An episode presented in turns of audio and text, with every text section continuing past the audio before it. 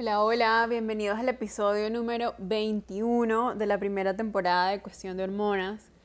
La conversación que les traigo hoy creo que es la conversación más especial que he tenido en el podcast hasta ahora porque es con mis hermanas, Laura y Lina. Y es una conversación que, que he tenido con ellas en privado varias veces, pero quería tener una versión en público porque siento que, que no es aleatorio, digamos, que, que, seamos hermanas y yo haga el trabajo que hago y tenga el sistema de creencias que tengo y las tenga a, a ellas como, como hermanas, porque ellas, digamos que eh, y bueno, y digo ellas porque ambas incluyen en sus pronombres la parte femenina, pero se identifican más allá de la construcción binaria de género. Y, digamos que ese es el tema central de esta conversación, la experiencia de ellas en sus cuerpos, em, cómo se relacionan, cómo nos relacionamos. Y es un ejemplo muy bonito de la magia que ocurre cuando seres con sistemas de creencias en oposición o en teoría en conflicto deciden abordar una conversación desde la curiosidad, desde el respeto, desde el amor, para encontrar esa verdad en común.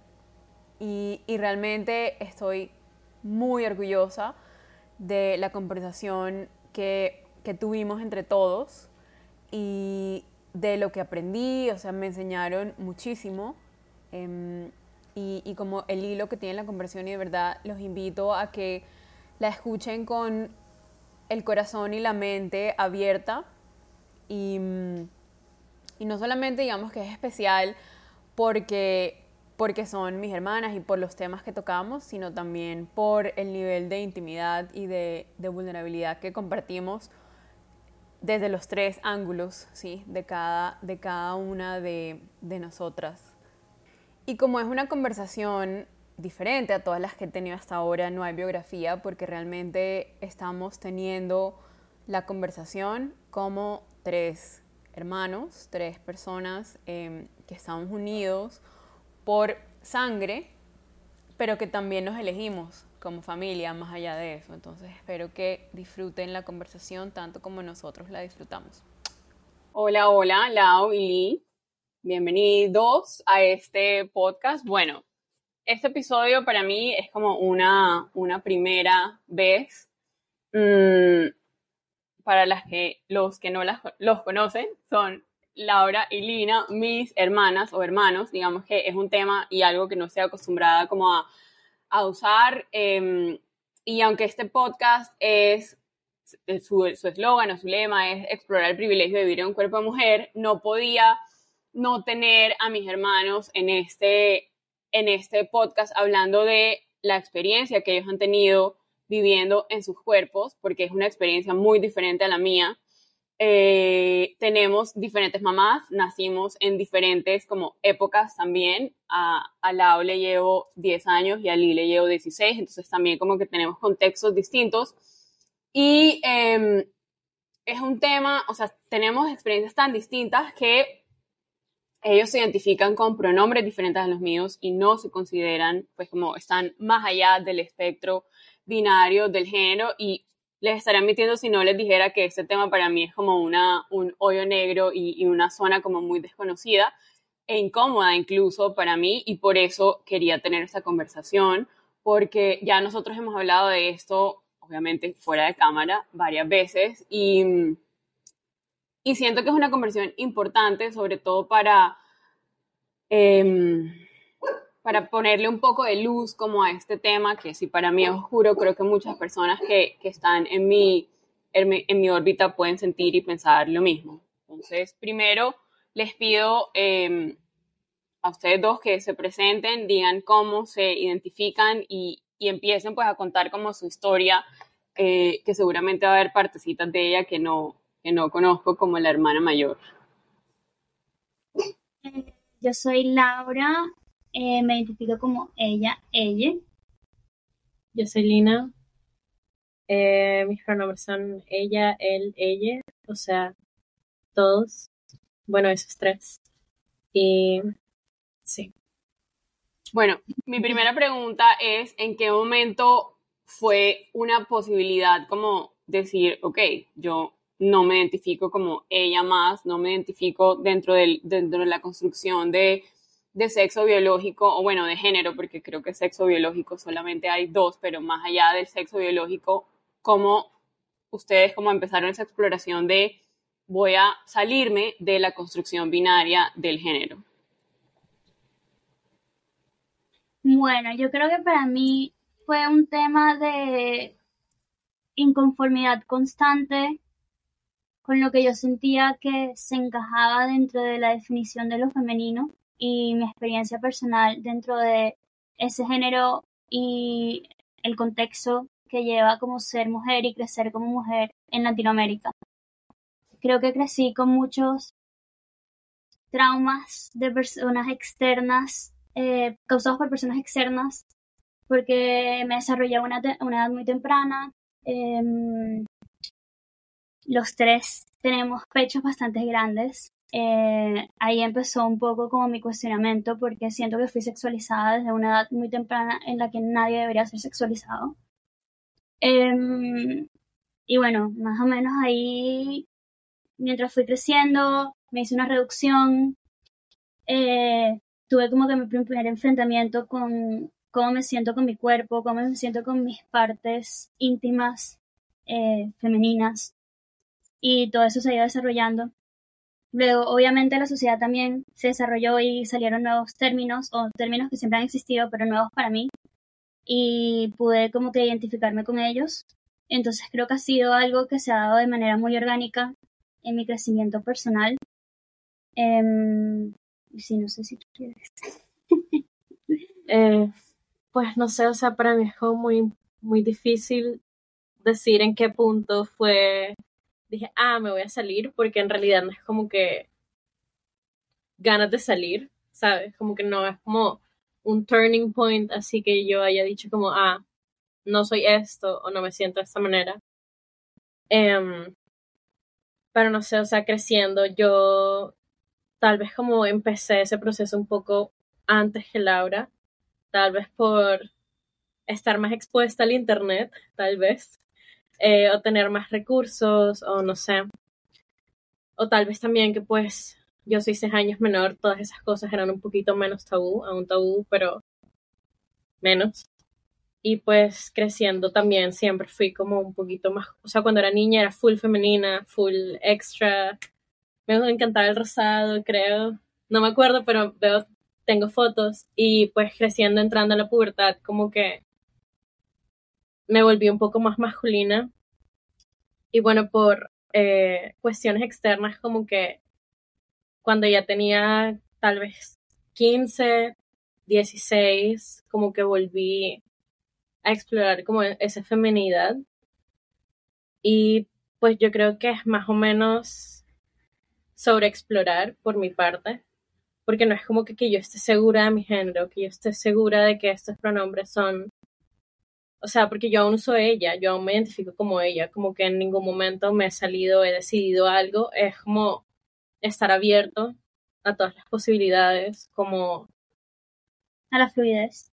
Sí, o sea, porque las cosas cambian, uno reacciona mucho al entorno también, como que yo en Colombia también me sentía como muy en caja, pues por los estándares de belleza y tal, y luego me mudé a Alemania y fue como que, ok, tengo libertad de hacer lo que se me da la gana. Y pues es también como que explorar hasta llegar a ese lugar donde uno se siente cómodo sin tener que dar tantas explicaciones, ¿sabes? Para mí es loco porque mi experiencia fue totalmente lo contrario. Yo creo, que cuando fui creciendo, era adolescente, era bastante masculina. Eh, creo que era mi método también de protegerme respecto a lo que, lo que hablaba anteriormente, como a la hipersexualización. Y siento que apenas hace dos, tres años es que empecé a explorar como que la feminidad. Ahorita estoy en mi hiperfeminidad y la estoy disfrutando mucho. Pero sí, o sea, estoy totalmente de acuerdo con lo que dice Lina, que se trata más, para, o sea, para, mí, para mí también se trata de algo que es una exploración y totalmente abierta a, sí, o sea, que siga cambiando. Sí.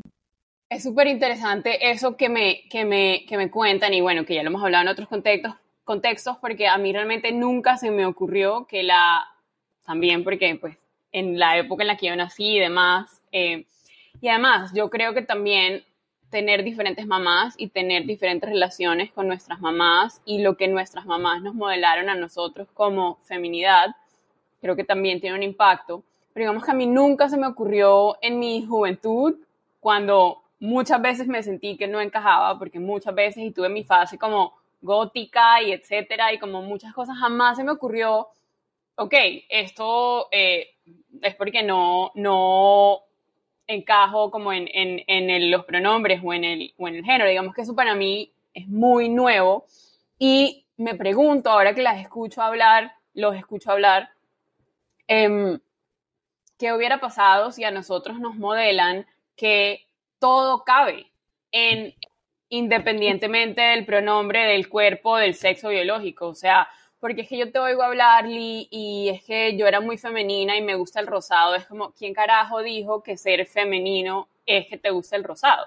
O sea, tú puedes ser extremadamente femenina en tu energía y en tu esencia y vestirte de azul y tener el pelo corto y jugar, ¿me entiendes? Y como trabajar como lo que sea.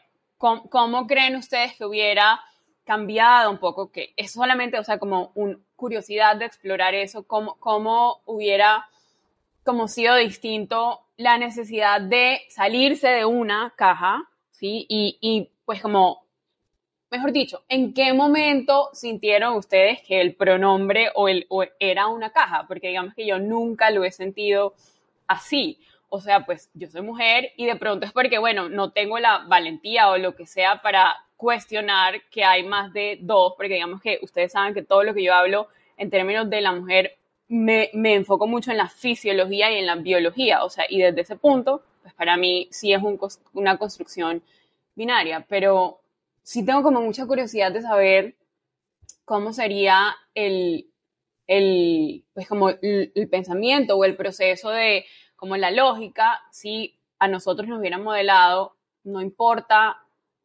cómo naciste, to, puede ser todo y en, en ti cabe todo lo que, lo que quieres ser dentro de ser mujer. Dentro de ser mujer. Uh -huh. Pues la verdad es una pregunta muy difícil.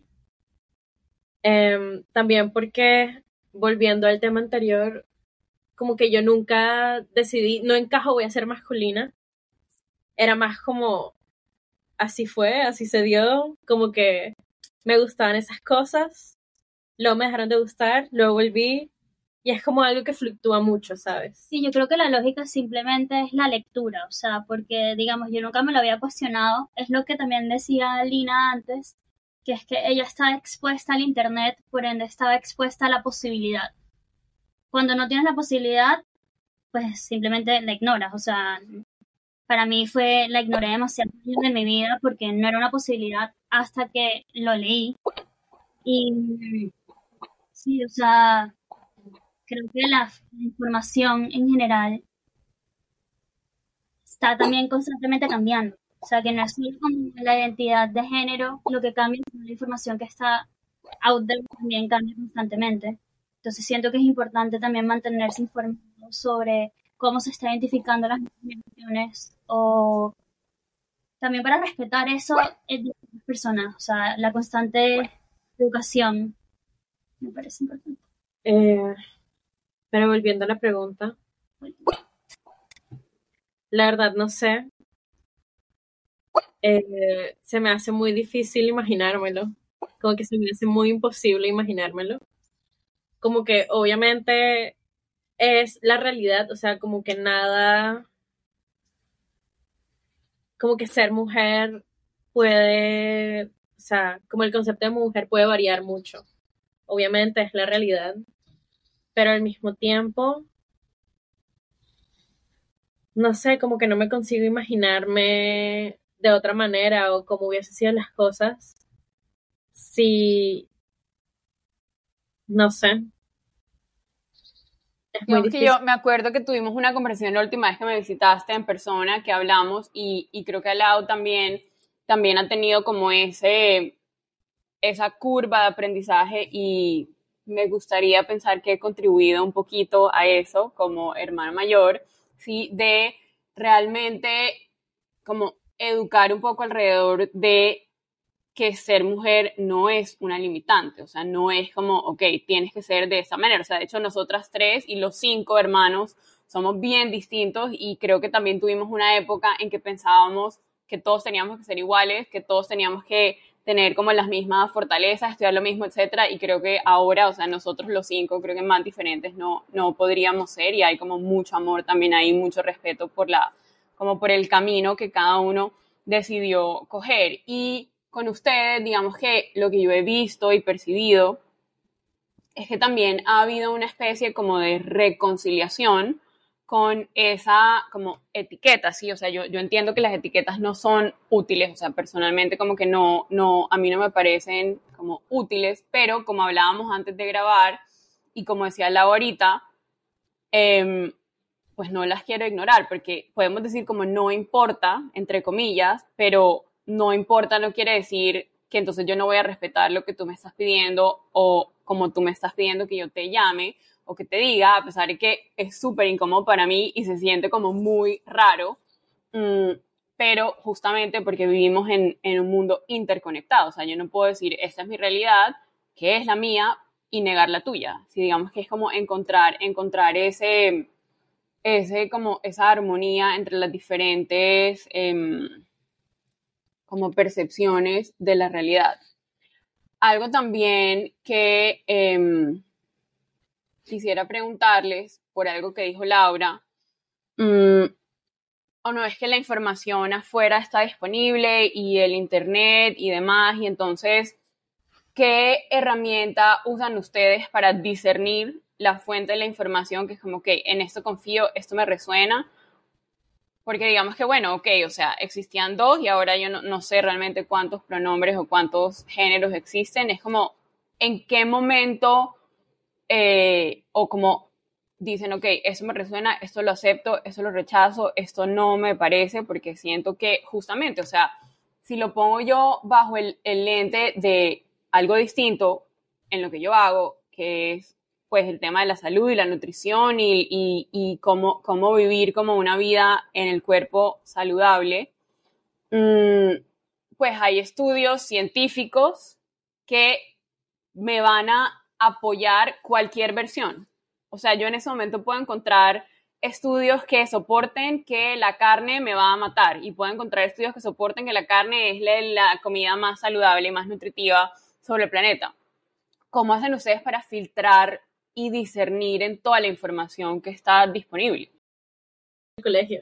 Pero, ajá, en el colegio había como una vaina que se llamaba estilo de vida saludable, que era como un día de, era como un workshop en el que se formaban grupos y cada grupo hablaba como de un tema de estilo de vida, como drogas, alcohol, el sexo, el género, la sexualidad, etc. Y pues yo siempre, desde pequeña, escogía género, sexo, sexualidad, entonces como que así yo no entendiera todo y yo no supiera todo, yo también estaba como que constantemente, pues así sea una vez al año, como que buscando esa información. Eh, ajá. Em, pero sí, es muy cierto como lo que dice Laura, que las cosas también funcionan como una cámara de eco, como una echo chamber. Entonces, obviamente, si tú eres una persona cis, heterosexual, blanca, no tienes, o sea, y todo está como que en piedra, escrito en la pierna, tú por qué vas a salir de tu eh, seguridad, de tu eh, confort y buscar como algo que no se te ha perdido, ¿sabes?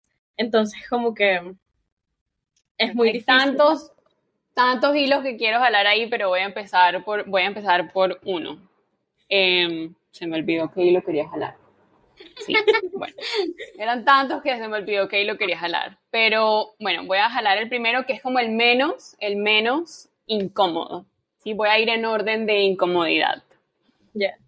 El primero es oírlas a ustedes y esto puede ser mi generación, mi edad, que ya no soy la más joven en la... Sí, o sea, puede ser, cuando yo los oigo a ustedes hablar de que la fuente de información es Instagram y Twitter y las redes sociales, me da de todo, ¿sí? Porque yo sé la porquería que hay en las redes sociales, o sea, también, digamos, en, en un contexto diferente, volviendo no a los estudios científicos, sino a todas las, los, las personalidades y los influencers que hay en la parte de salud, en la parte de fertilidad, en la parte de nutrición, como queriendo avanzar como esa agenda individual y pues yo no sé dónde carajo salen las cosas. Entonces eso por un lado es como, quisiera profundizar un poquito más en, no como hermana, sino como mujer curiosa.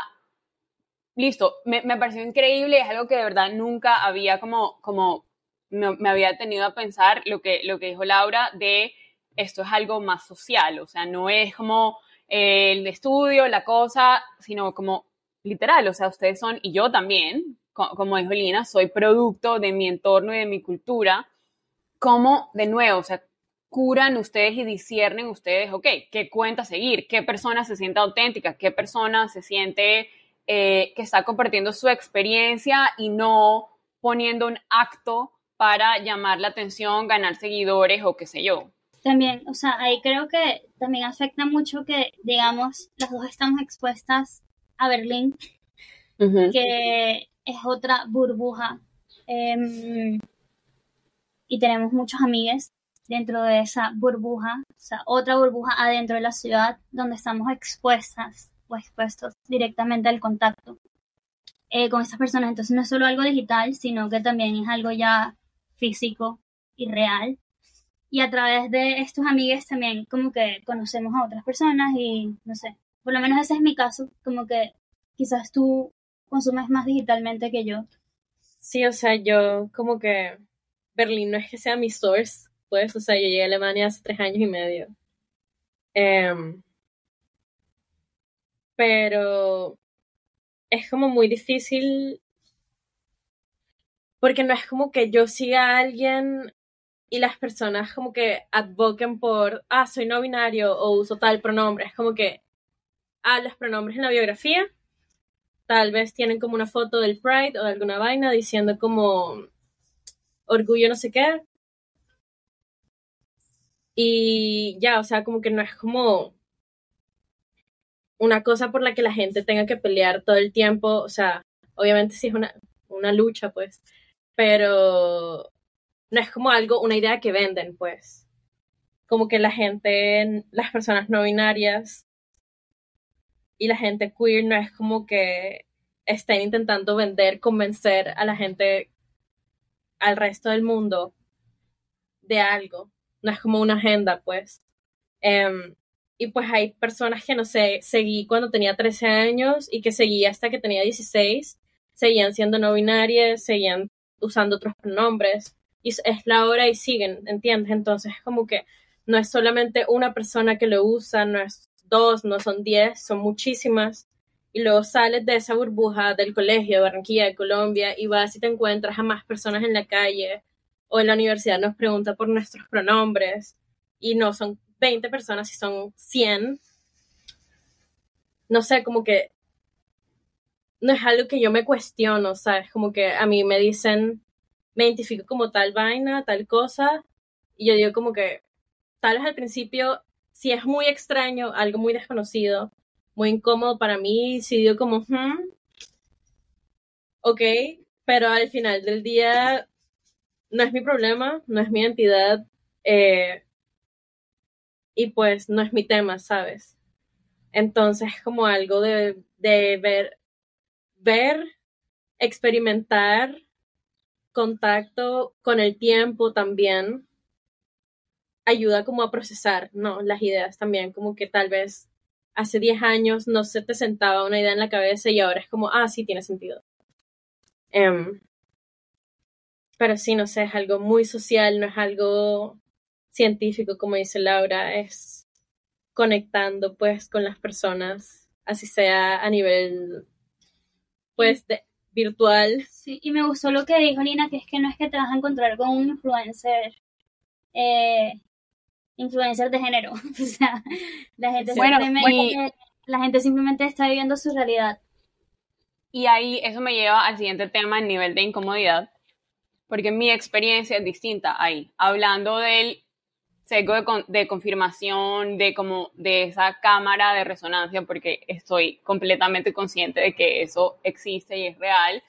Mm, digamos que en el, en el mundo en el que yo me muevo, eh, si hay eh, como influencers de, de, género, digamos, o sea, personas que su agenda, o sea, por, por usar, o no su agenda, pero pues sí, no su agenda, pues su, su objetivo, es como realmente como evangelizar o educar o informar, sí, alrededor de la discriminación que existe eh, con, con, personas como ustedes, por ejemplo. Eh, bueno, ya, ya me acabo de acordar de otro tema bien incómodo que quiero tocar acá.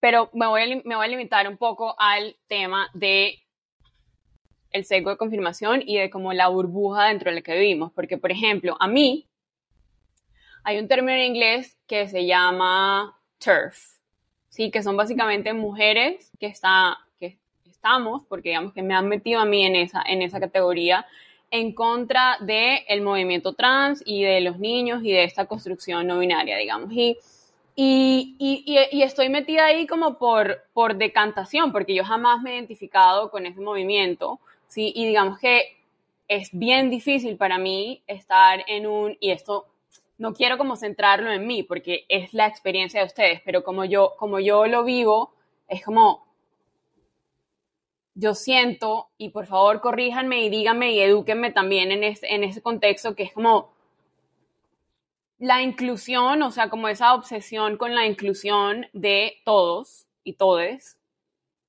ha excluido a las mujeres como tal. O sea, por ejemplo, yo me identifico 100% como mujer, biológicamente y como género, y pues, o sea, soy completamente eh, pues enamorada de quien soy y entiendo que como, como lo pueden ver las personas de afuera, es porque no soy blanca, pero digamos que soy paso por blanca, porque ajá, soy desteñida, eh, y soy heterosexual y tengo el cuerpo completo y soy mujer, ¿sí? o sea, me identifico como mujer. Y por ejemplo, yo que hago círculos de mujeres, la gente me dice, ¿por qué no los abres a, por ejemplo, personas que tienen biológicamente el cuerpo de mujer, pero se identifican como otra cosa? O sea, por ejemplo, yo no abriría mis círculos para, para ustedes, ¿sí? O sea, ustedes no estarían porque son, son para personas que se identifican como mujeres y entonces es como, pero eso es discriminatorio, etcétera.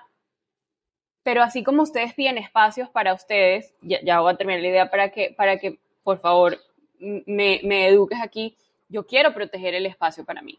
Si yo quiero también, o sea, como mantener un espacio donde yo me sienta segura e ir a un, sí, o sea, como el tema de los baños y demás, o sea, no sé por dónde coger este tema porque por donde lo coja siento que voy a embarrarla, sí, o decir algo que yo no sé, pero creo que entienden un poco mi, mi, sentimiento y quisiera oír la perspectiva de ustedes del otro lado.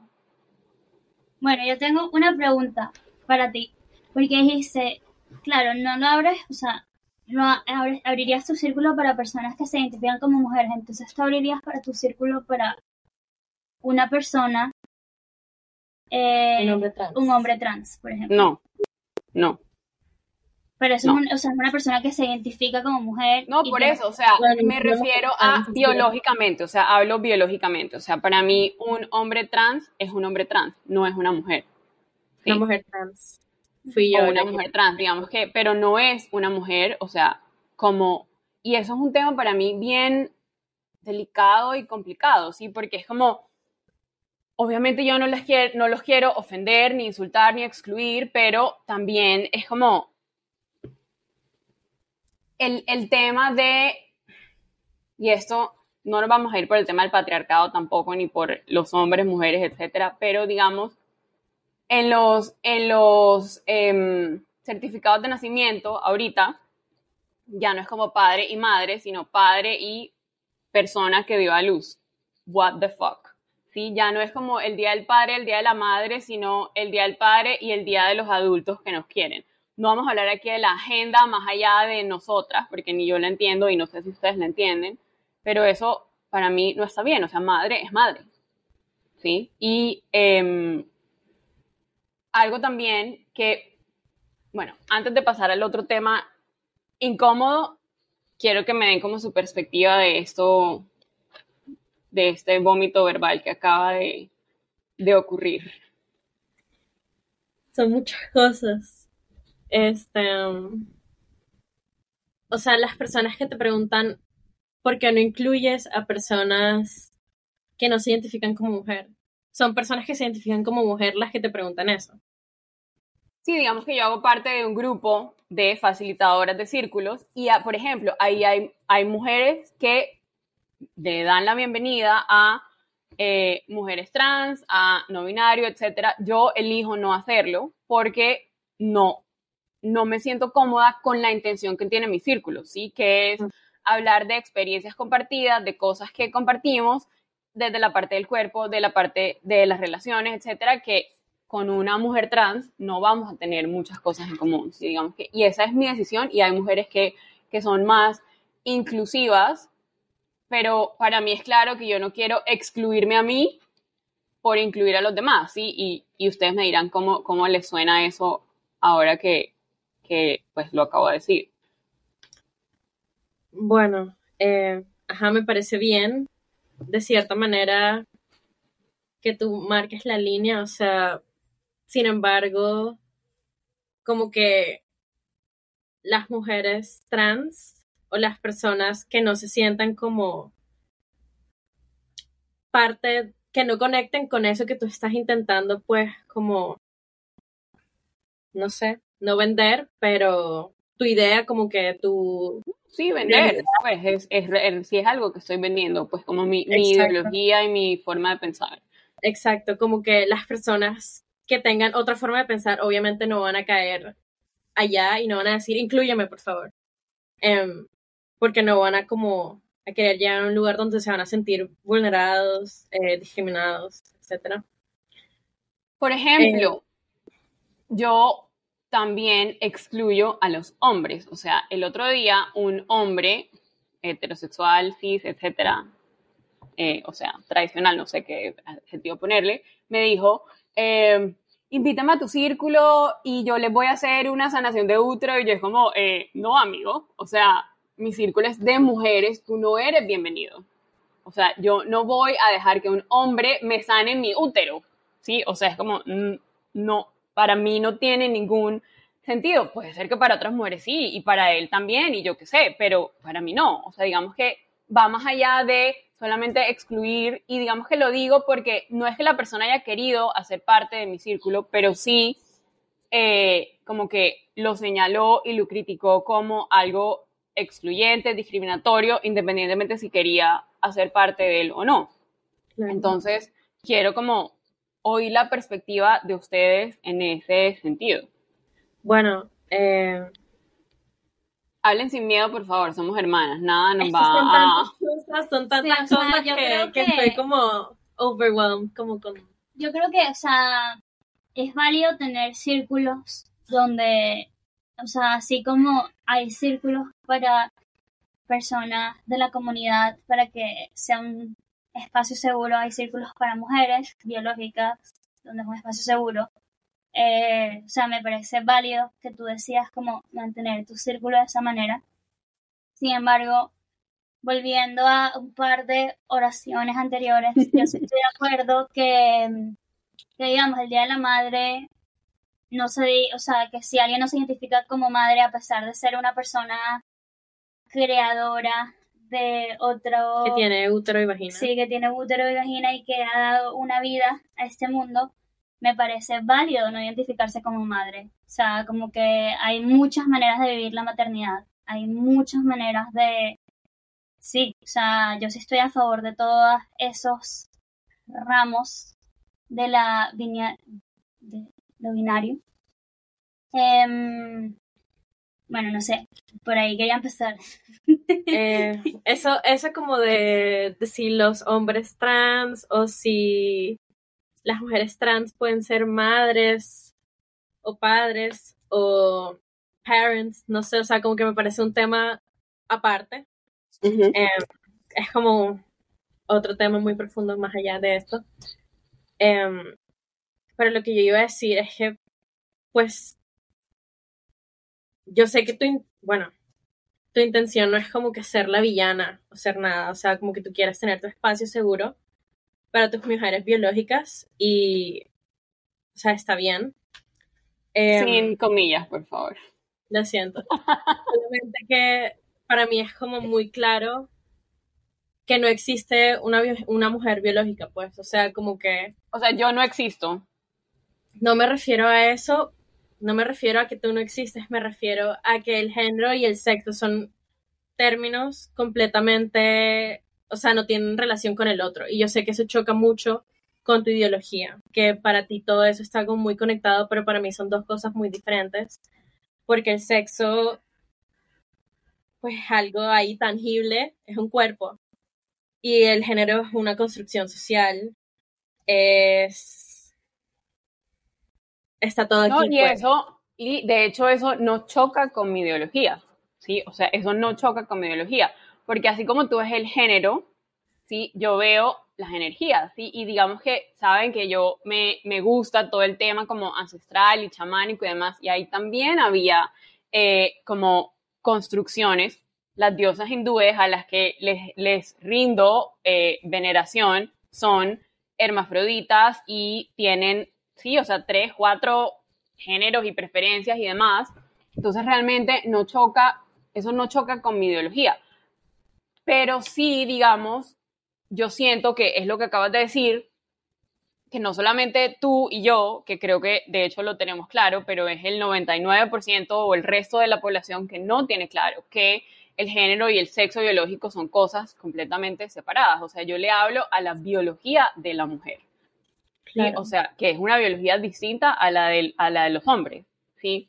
Y digamos también, como yo lo veo, y, y de nuevo, no sé si es por mi generación o qué sé yo, para mí ese- esa construcción binaria de las energías, que quisiera la opinión ahí en la, en la polaridad de la energía masculina o la conciencia masculina y la energía femenina, para mí todo lo que no entra dentro del masculino como energía, que es como la conciencia, el vacío, todo lo demás entra dentro de la energía femenina. O sea, por eso las diosas son como son.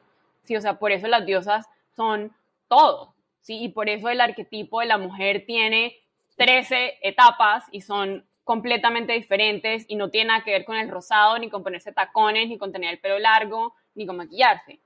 Sí, em, ¿Cómo, cómo ven ustedes, por ejemplo, el tema de la, de la polaridad y, y de la, que eso, Lina, tú y yo lo hemos hablado también en tus relaciones, como cómo se ve la, la energía masculina y la energía femenina dentro de ustedes, o sea, como personas, como humanos, más allá del, del, del sexo biológico.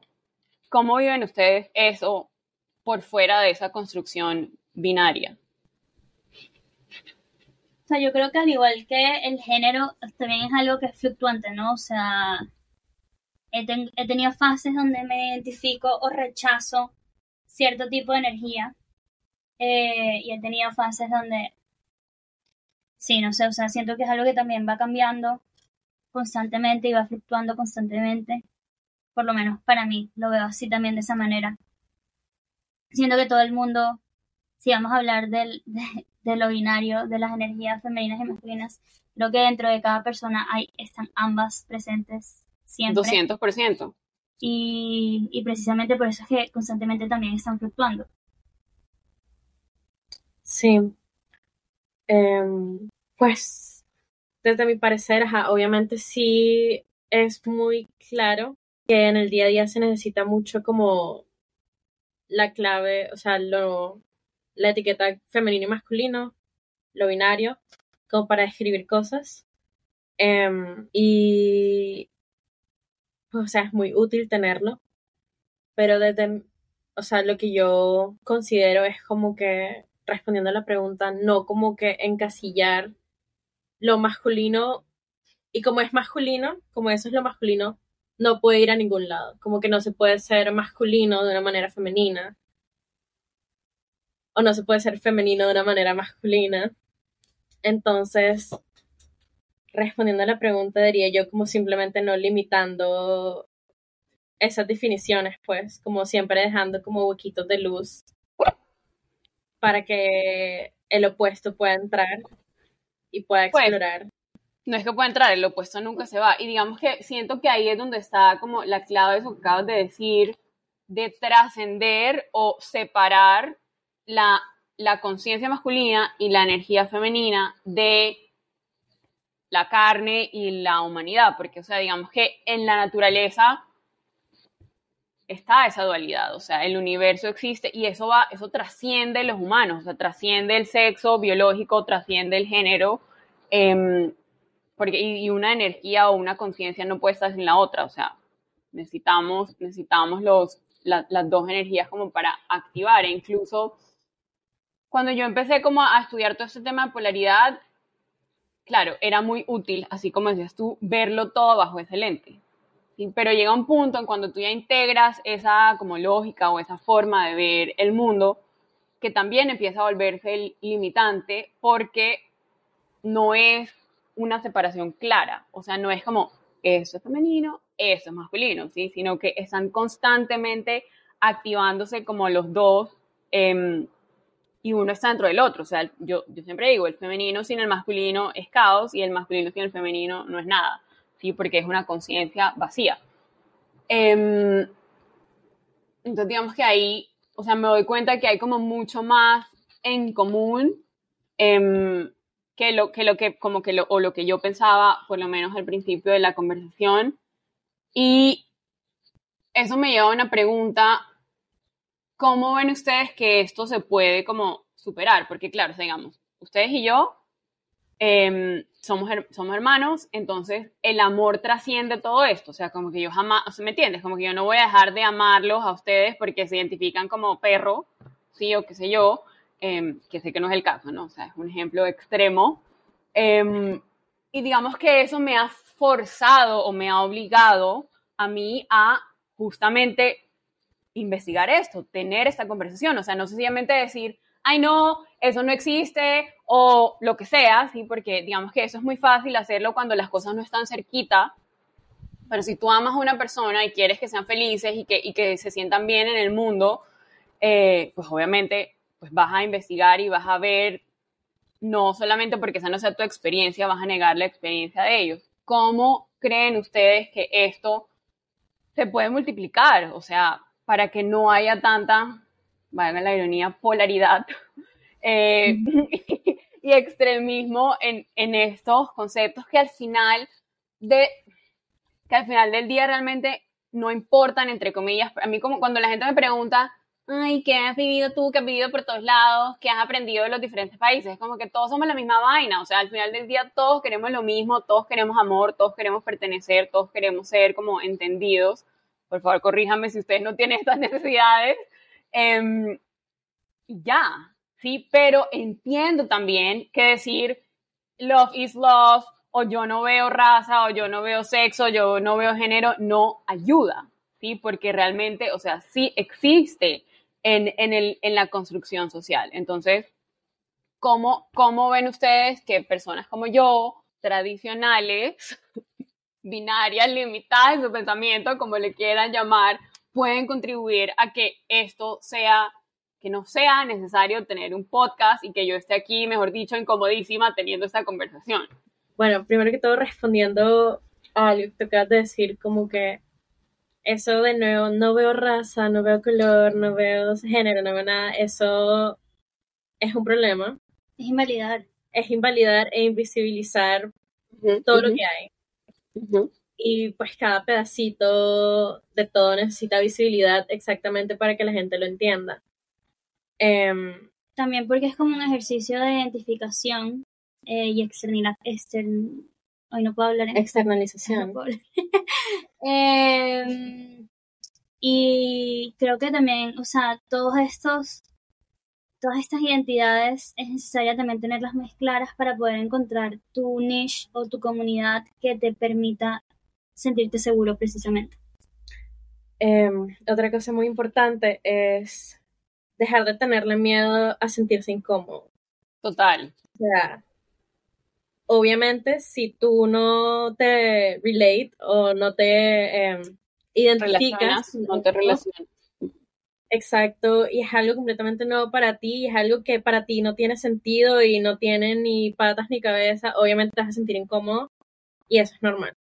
O sea, pero eso no significa que hay que ponerse a mamar gallo, es como que, como que asumir las cosas con seriedad porque la identidad de las personas no es un chiste y también como que dejarle de tener miedo a la incomodidad, porque, o sea, bueno, desconocido, o sea, algo tan general como eso. Si no lo conoces, lea al respecto, edúcate, pregunta, o sea, pregunta, es demasiado importante preguntarle a alguien que tú sabes que se identifica de una manera diferente, oye, estás en la capacidad de explicármelo, porque también hay veces que las personas no tienen ni, no están en la capacidad y tampoco es su deber educar a todo el mundo todo el tiempo, también puede ser bastante agotador.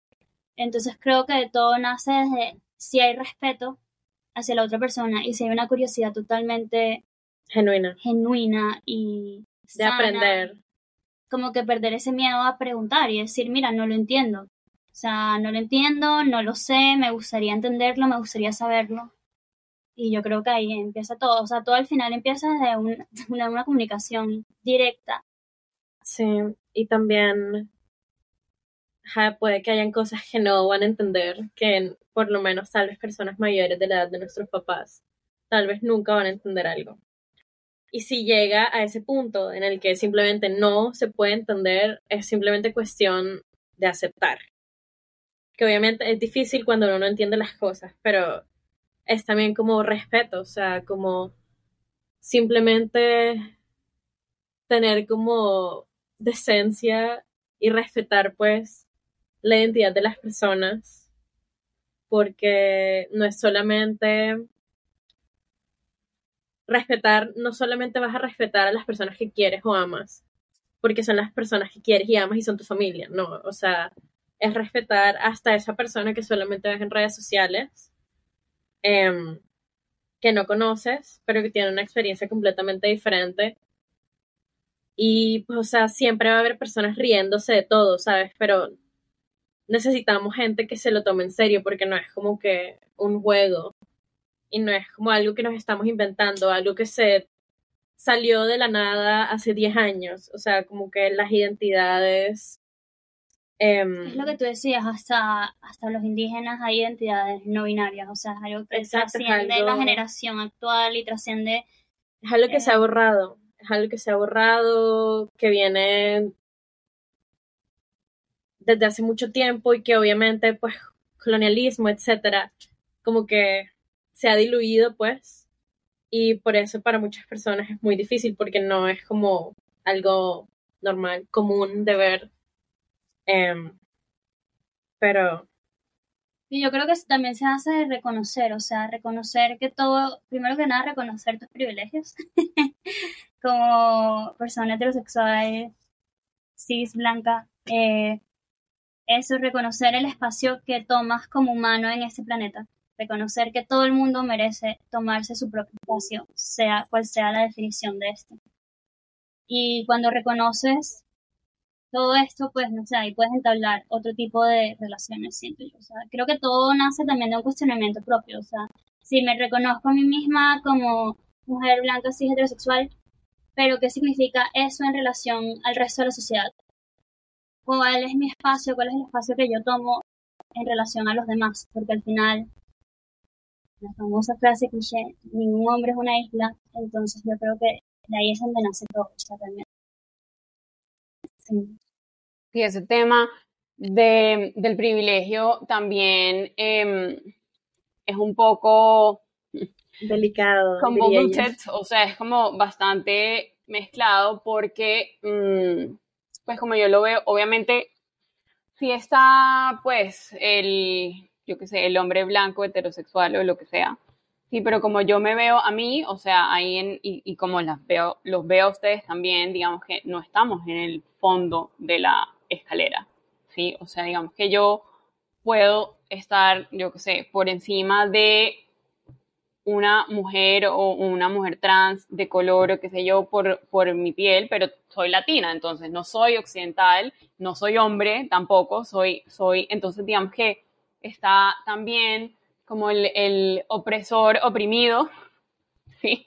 Entonces, ¿cómo, cómo ustedes navegan esa, ese mundo? Pues como, Por eso no sé. precisamente hablaba de reconocerse, porque obviamente siempre va a haber alguien en una posición mejor que tú y siempre va a haber alguien en una posición peor que tú. O sea, eso simplemente es la naturaleza humana. Y también está, también, o sea, por eso digo lo de reconocer el privilegio, porque hay personas que ni siquiera lo reconocen y ven por ahí victimizándose sin darse cuenta que en realidad tienen unos privilegios mayores a otros. Entonces yo creo que todo conlleva a simplemente, no sé, cuestionarse lo que uno tiene y también entender que, o sea, validar la vida de los demás, sean mejores o peores, como que estar conscientemente del espacio y de las del contexto de las demás personas, porque cada persona, cada individuo tiene su propio contexto, para bien o para mal.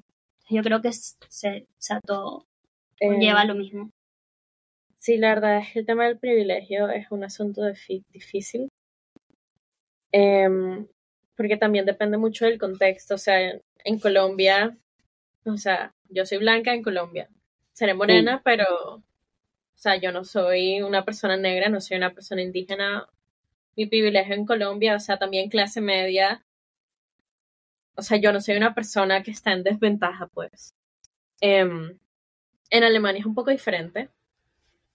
Eh, soy una persona de color. Los alemanes, Extranjera que no tiene ningún apoyo del gobierno, que, o sea, que los alemanes te miran así como, sea, que te subas a un bus lleno de alemanes y todo el mundo te mira así como, ay. Entonces, como que todo depende mucho, pero yo creo que también es como entender que el- también hay diferentes tipos de privilegio y está, pues, los privilegios también sistemáticos. Ujú. em, que es simplemente como los que están ya estructurados en la vida, en, no sé, en el gobierno, en la ley. Tipo En los una... sistemas, los privilegios En los sistémicos. Sí, sí. Em, y pues, basándose en eso, una persona es como el, bueno, nos estamos metiendo en temas mucho más complicados, pero como el, el opresor no puede ser oprimido. O sea, una persona blanca no puede ser víctima de racismo. Puede ser víctima de discriminación, sí, pero sistemáticamente siempre va a tener como el privilegio de ser una persona blanca. más privilegios que una persona negra. Igual como una persona cis heterosexual sistemáticamente va a tener siempre más privilegios que una persona em, trans.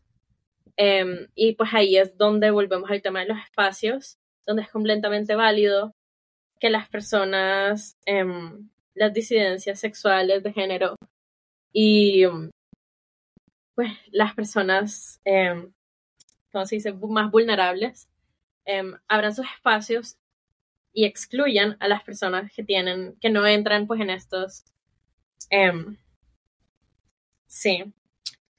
Y entonces las personas que están siendo excluidas, que están sistemáticamente más privilegiadas que las personas que están siendo excluidas, como que no están siendo pues discriminadas, no están siendo como violentadas, no están siendo, eh, di- no sé, O como sea, que... dilo, dilo con ejemplo. O sea, si un grupo no binario o trans excluye a mujeres biológicas, no está violentando la No, eh, eh.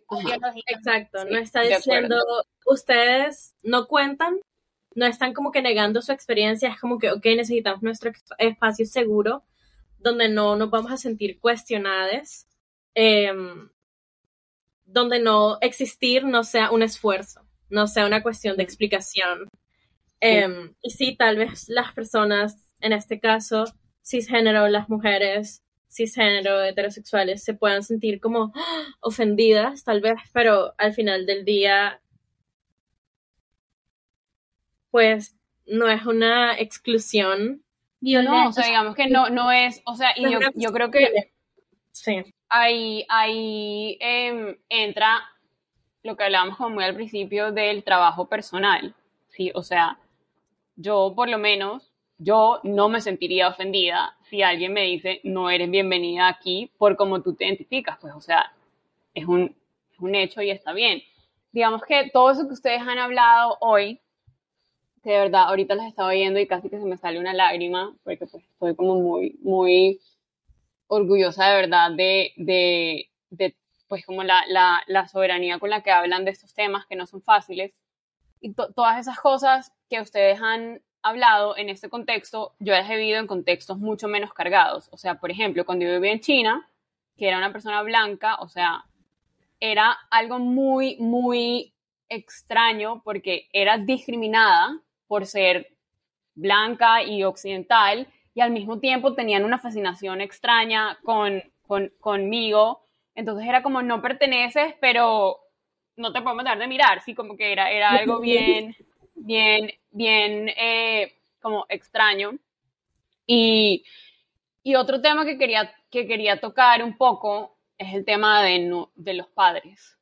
Sí, el, el tema de los, me, me devolví un poco a la experiencia personal porque realmente solamente nosotros podemos hablar de la experiencia personal. O sea, estamos hablando como de, de, temas que son sociales, pero solamente podemos hablar bajo el lente de nuestra, de nuestra eh, experiencia personal. Entonces, por ejemplo, yo no he tenido que luchar con mis papás en este contexto, pero sí he luchado con, ellos, con mi papá más que todo, eh, con el tema de la profesión elegida, el estilo de vida, sí, haber dejado ese mundo corporativo donde el éxito estaba garantizado para venir aquí a, así como a otro tipo de cosas.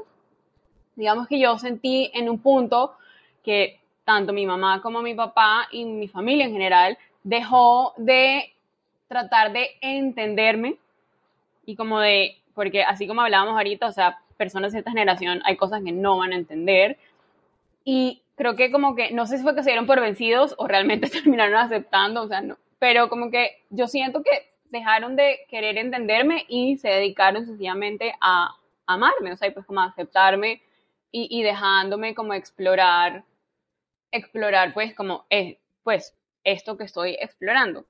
Este tema obviamente de la sexualidad, de la identidad, mucho más cargado que la elección de profesión, ¿sí?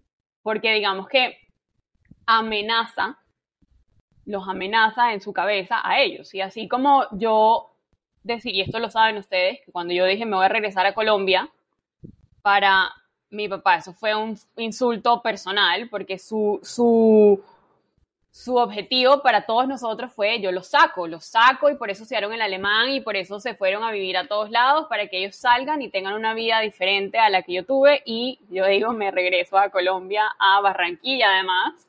Entonces digamos que bueno, y eso ya se ha superado, etcétera. Y lo que todos queremos. lo que todos queremos. ¿Cómo, ¿Cómo han vivido ustedes eso? Que yo, obviamente yo sé cómo y cómo lo percibo y cómo, cómo lo vivimos todos como el grupo de hermanos. Eh, pero ¿cómo han vivido ustedes eso en este contexto y qué podrían compartir para otras personas que están en un contexto similar? No sé qué tantos estén escuchando este podcast, pero pues no sé a quién va, va a tocar esta situación. Lo que se ha vivido es mucho eh, o sea, que viene desde tener 12 años y no ponerme aretes y mi mamá decirme que soy un niño porque no me pongo aretes, o cortarme el cabello por querer explorar otras cosas y decirme que soy un niño y decir qué ridícula, o sea, en mi cabeza. Um,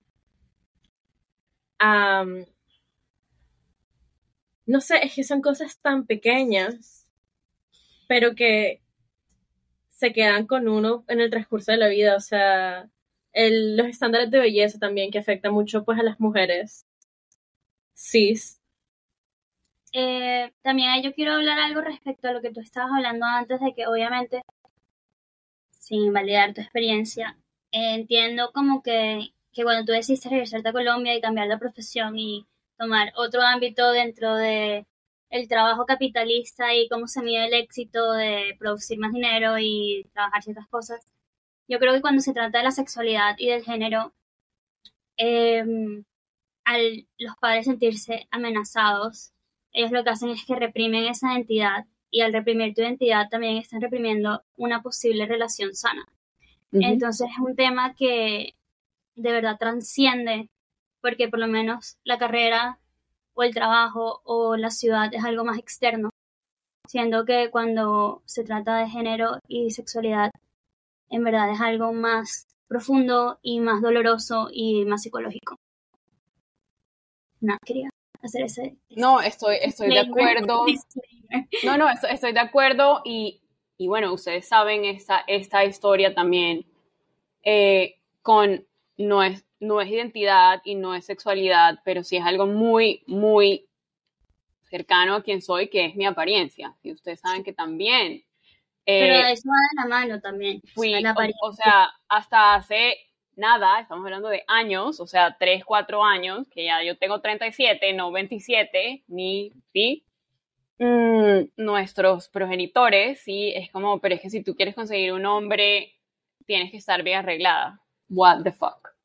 Sí. ¿Y qué te importa? Y, cuando yo tenía 12 y 13 y 14 era, pero es que si tú estás gorda y estás compitiendo con una persona que tiene las mismas, como los mismos logros y capacidades tuyas, ella va a ganar porque todo entra por los ojos.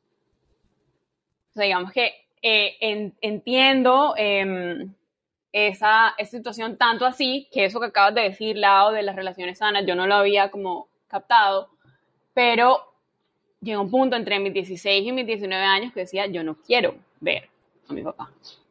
Para que me diga que estoy gorda, para que me diga que estoy flaca, para que me diga eh, lo que eso significa, sí, o sea, es un tema bien, bien delicado. Em, y entonces y además que los padres no respetan los límites. Porque si fuera como que... Porque es una, extensión de ellos, entonces. No, y porque ellos han vivido más, entonces saben más, entonces entienden más. Em, entonces no hay, no hay límites que sea respetuado, respetado.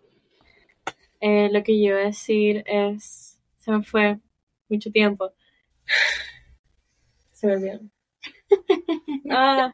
Ya te regresará. De pronto repitiendo la pregunta, que es qué ha funcionado en de pronto tratar de reparar, mantener la relación con los padres en estos momentos como de, conflicto, de disonancia cognitiva, de, de pronto falta de empatía, pues que no es por falta de intención, sino porque pues a veces es falta de capacidad también, ¿sí? Porque digamos que incluso yo también, o sea, y por eso estamos en esa conversación que es como, ok, o sea, no entiendo, no entiendo, no me relaciono, no, em, pero de nuevo, eso no quiere decir que se vaya a negar la experiencia y pues uno hace el, esfuerzo también. Lo que iba a decir no responde a la pregunta. Em, bueno, respondiendo a la pregunta primero, yo creo que la distancia ayuda un poco. La distancia no es posible para todo el mundo. Ajá, yo me fui a los 17 de la casa y siento que eso pues me ayudó también a la relación con mis papás como que a poner un límite porque viviendo con los papás no hay límites. Em, pero volviendo a lo que quería decir, cuando uno está explorando su sexualidad, su género o incluso cosas como la profesión, los looks, como, como te ves, y a tus papás no les gusta, ellos también se atacan porque pues estás atacando también como los conceptos que ellos tienen en su cabeza de lo que tú deberías ser, siendo mujer, siendo hombre, siendo su hija y se sienten incómodos. Entonces ahí es como que volver al tema de dejar de tenerle miedo a sentirse incómodo. Uno se va a sentir incómodo sí o sí, siempre. Mm. Por una de una manera pues u otra. Está expandiendo y está como expandiendo su zona de confort, pues la comodidad es un ingrediente garantizado ahí.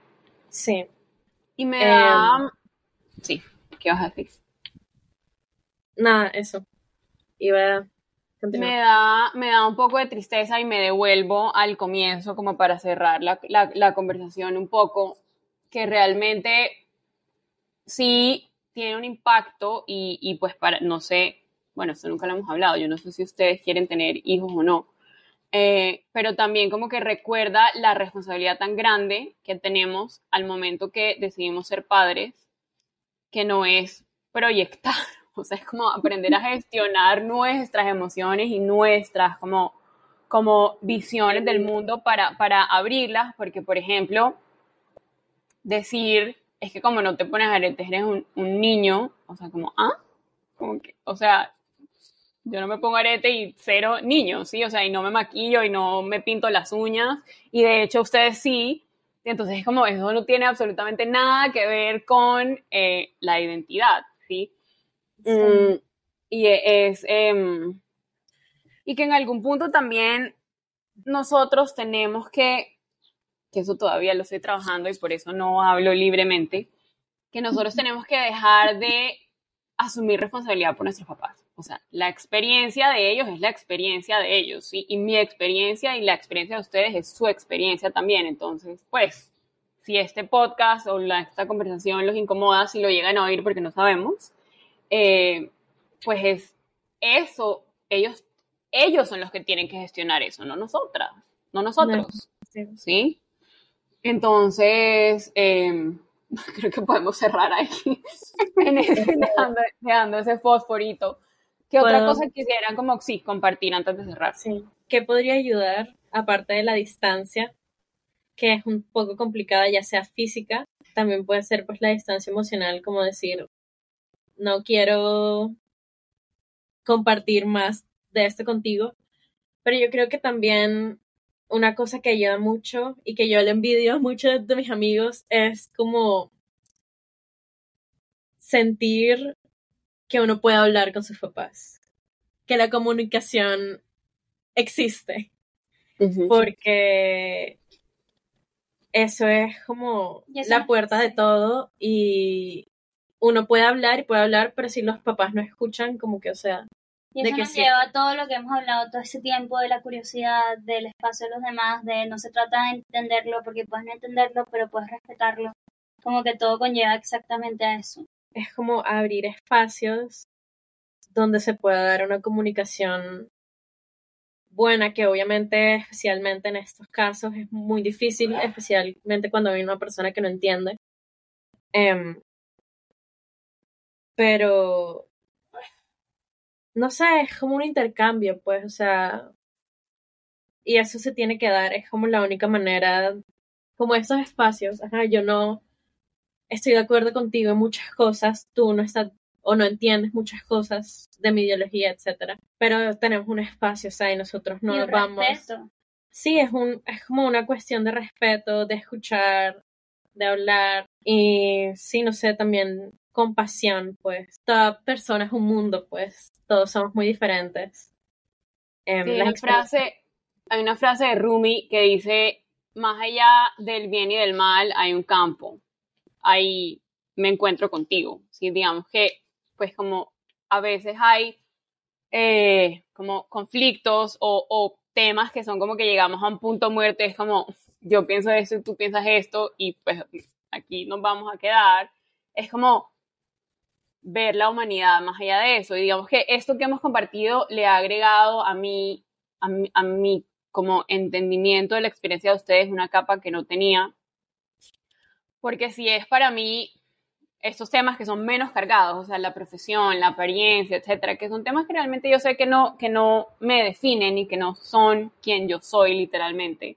Y es difícil hablar y, como tener una opinión distinta con los papás, no me imagino estos temas que son tan cercanos al ser, o sea, que son literalmente, o sea, el ser, ¿sí? Y, y cómo, cómo no tener como un, un, un, oído como receptor o receptivo a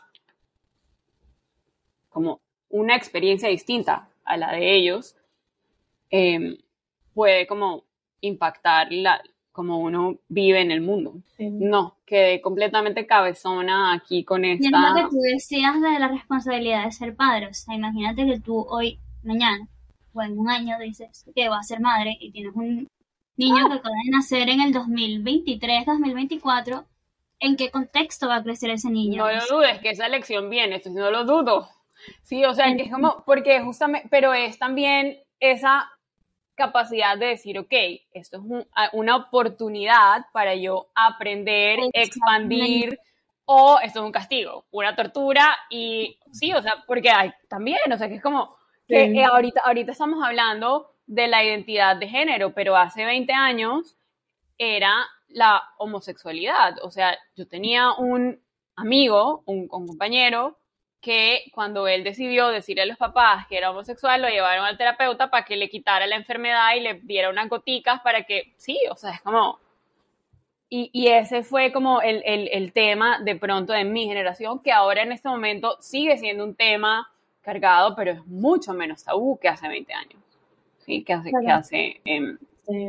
Entonces creo que, que también, o sea, a medida que la... Que la sociedad se va complejizando, pues estas cosas se, se van complejizando también y, y, es lo que dicen ustedes de todo vuelve a la apertura de mente, la apertura de corazón, la curiosidad, el respeto y también no negar las etiquetas o las identidades, pero ver más allá también de ellas. O sea, que eso es una dualidad que muchas personas tienen trabajo, les cuesta trabajo sostener, que es como, ok, o sea, yo te veo como ese pronombre y esa identidad que tú tienes y además te veo más allá de eso, ¿sí? O sea, porque al final todos somos polvo de estrellas y todos venimos del mismo lugar. Bueno, mis queridos, de verdad, no tengo palabras para eh, agradecerles esta conversación. No sabía por dónde iba a, coger. Cuando llevaban 20 minutos dije, no vamos a tener más nada que hablar y ya llevamos una hora y 15.